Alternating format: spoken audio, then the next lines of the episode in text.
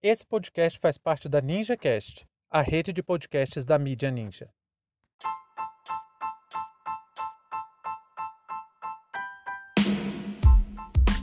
O projeto de lei 490 e a violência contra as nações indígenas. Sejam bem-vindos e bem-vindas ao seu pontão informativo com análise e opiniões a partir de uma perspectiva histórica. Eu sou Arnaldo de Castro, em conjunto com Brenda Salzman, e hoje é dia 23 de junho de 2021.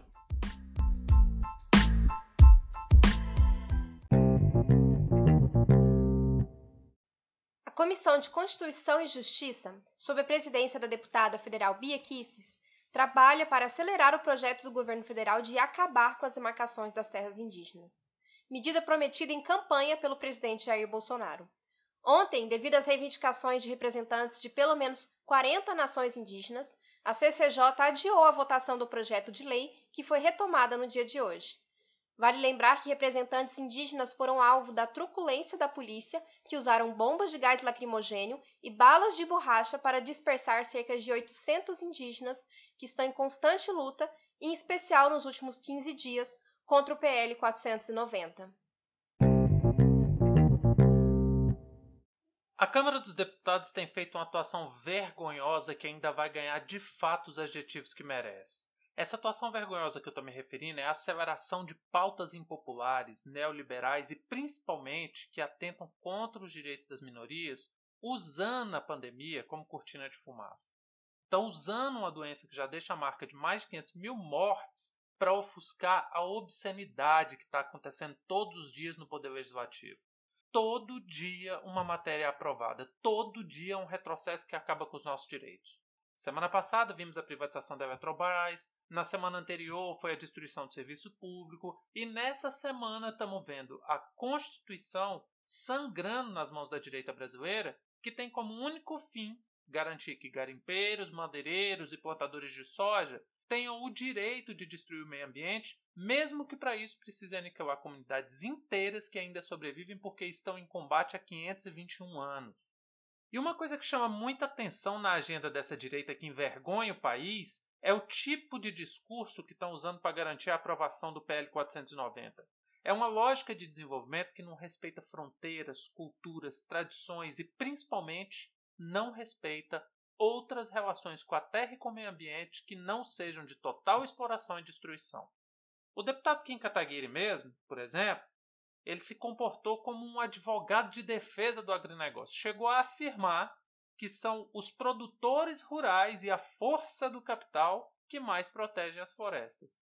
Gente, até a ONU reconhece com todas as letras que são os povos originários os mais eficazes protetores das florestas. Uma outra deputada chamou as terras protegidas de zoológicos humanos. Ela fez uma fala extremamente colonizadora, dizendo que os índios precisam se enquadrar na nossa lógica de progresso. Disse ainda que as lideranças que estão reivindicando a rejeição do PL 490 são, abre aspas, boçais que não querem se enquadrar nas regras da sociedade de boa convivência, fecha aspas.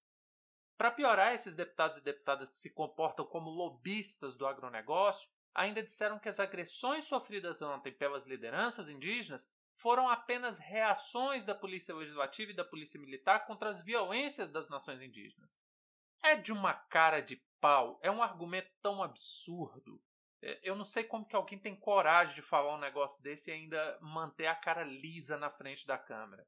E ainda estão se colocando como porta-vozes dos verdadeiros indígenas, porque a direita trabalha com isso, né? Existem os indígenas, mas apenas os verdadeiros são aqueles que estão de acordo com o governo que estão apoiando as medidas ou que supostamente apoiam, sei lá quem é esse indígena, esse arquétipo ideal que eles criam na cabeça deles. Deve ser a visão lá do Mar de Andrade, do Macunaíma, ou Guarani, né, do Zé de Alencar, que eles estão falando. É esse indígena aí que eles estão procurando.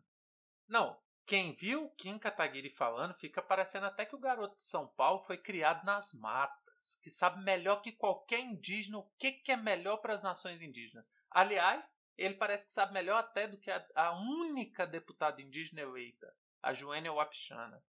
Essa deputada, Joênia, fez falas muito importantes condenando a SPL constitucionalmente, mostrando para a CCJ que é uma medida inconstitucional, exatamente porque ela está em constante diálogo com as mais diversas nações indígenas. Mas não.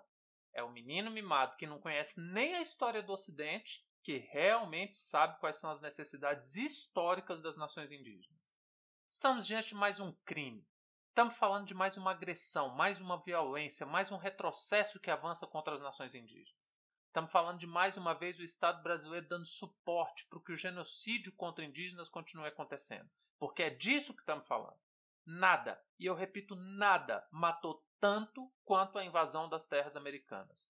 Os dois maiores extermínios já experienciados, já vivenciados pela humanidade, são dos povos pretos e indígenas, os dois completamente correlatos com a ocupação europeia nas Américas.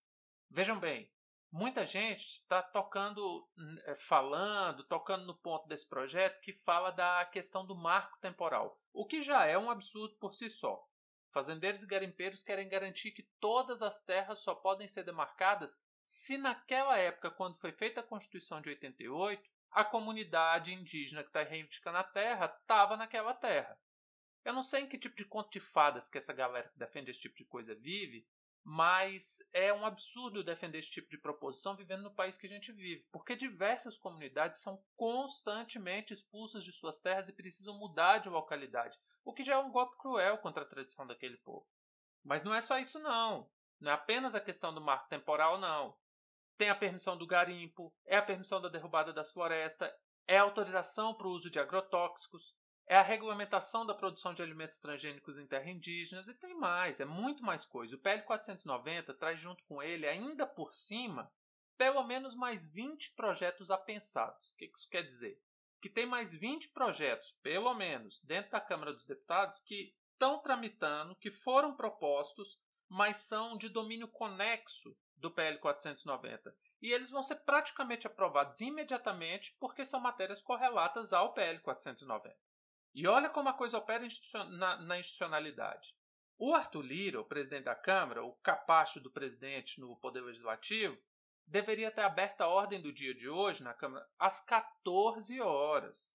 Se isso fosse feito, as discussões nas comissões deveriam ser encerradas. Não pode ter ordem do dia e sessão nas comissões. Até agora ele não abriu a ordem do dia para que não se atrase mais nenhum dia na aprovação dessa pauta na CCJ. O que dá para perceber é que nossa sociedade está refém de uma mentalidade completamente desumana que se assentou no Congresso Nacional e está em total consonância com o projeto destrutivo de Jair Bolsonaro. Tem um monte de deputado, inclusive a bancada quase toda do, do, do MBL, que se diz hoje oposição ao Bolsonaro, mas vota e aprova absolutamente tudo que o governo manda, inclusive o PL 490, que foi promessa de campanha eleitoral do Bolsonaro. Mas uma coisa muito importante a se destacar, muito, muito, a gente não pode esquecer disso. Mesmo que Bolsonaro, Paulo Guedes, Tereza Cristina, Ricardo Salles, essa galera toda queira aproveitar essa onda neofascista e a pandemia para passar a boiada, as nações indígenas resistem e combatem.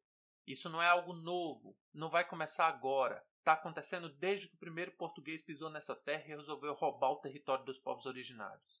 E não, só para deixar claro, não, nunca houve descobrimento do Brasil. Foi invasão, foi roubo de terra que agora mais uma vez nossas elites querem legalizar a perpetuação desse roubo. A única coisa que nós descobrimos com a chegada dos portugueses aqui na América foi a capacidade de extermínio que o homem ocidental é capaz de perpetrar. Fim de papo.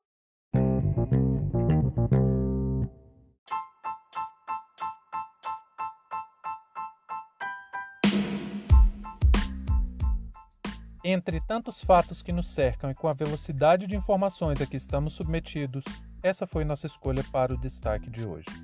Se você quiser participar do nosso financiamento coletivo, acesse catarse.me história.